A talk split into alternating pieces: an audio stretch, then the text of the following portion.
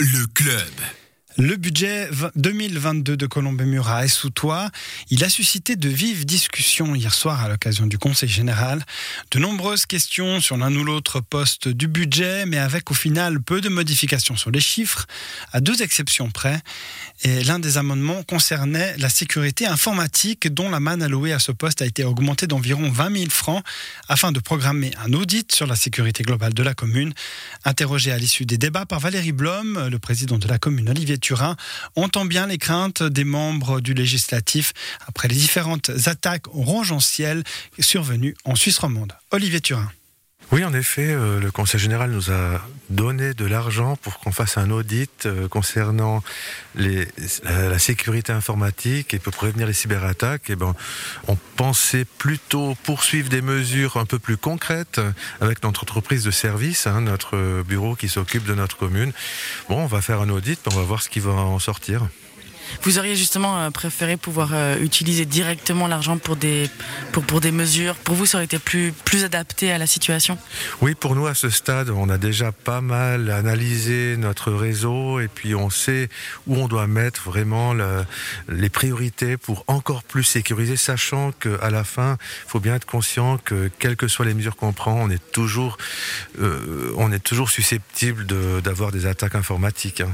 Par contre, euh, il y a eu que deux amendements euh, acceptés ce soir. Finalement, le, le- l'Assemblée euh, fait plutôt confiance à cette, à cette gestion du budget. Euh, globalement, les, les, les, sites- enfin, les, les conseils généraux ont bien suivi toutes vos décisions. Oui, c'est vrai que cette année, c'était, on le disait, hein, c'est un budget serein, ambitieux mais serein.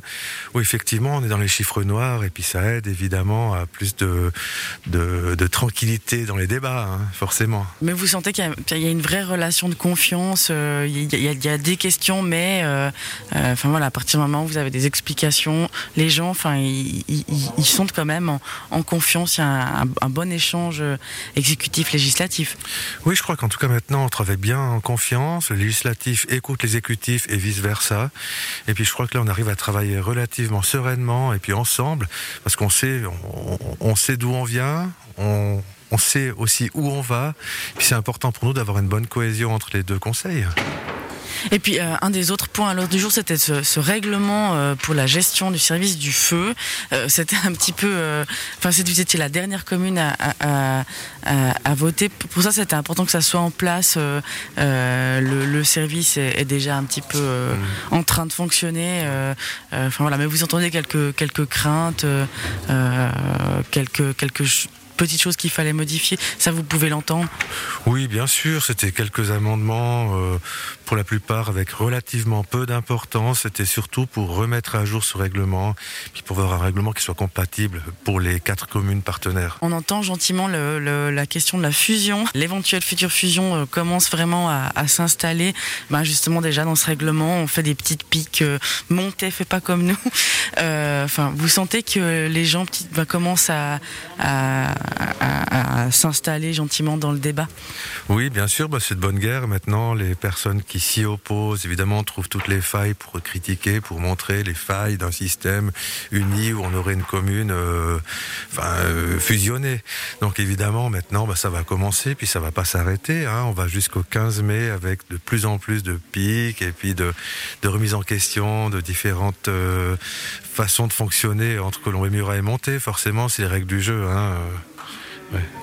Est-ce que ben, ça, va vraiment devenir un peu le, sujet de ce début euh, 2022, euh, que ça soit ici au Conseil général aussi, euh, au sein de la population, ça va être vraiment euh, gentiment la question.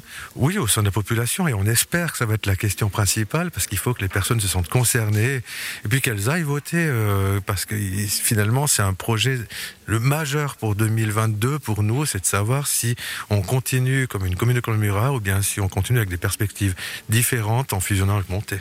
Et c'est difficile de, ben, comme ce soir, euh, de présenter un budget alors qu'il y a des questions peut-être dans quelques années qui, qui auront d'autres réponses parce que euh, euh, ce sera pas la même chose si c'est Colombé Murat tout seul ou Colombé Murat et Montet.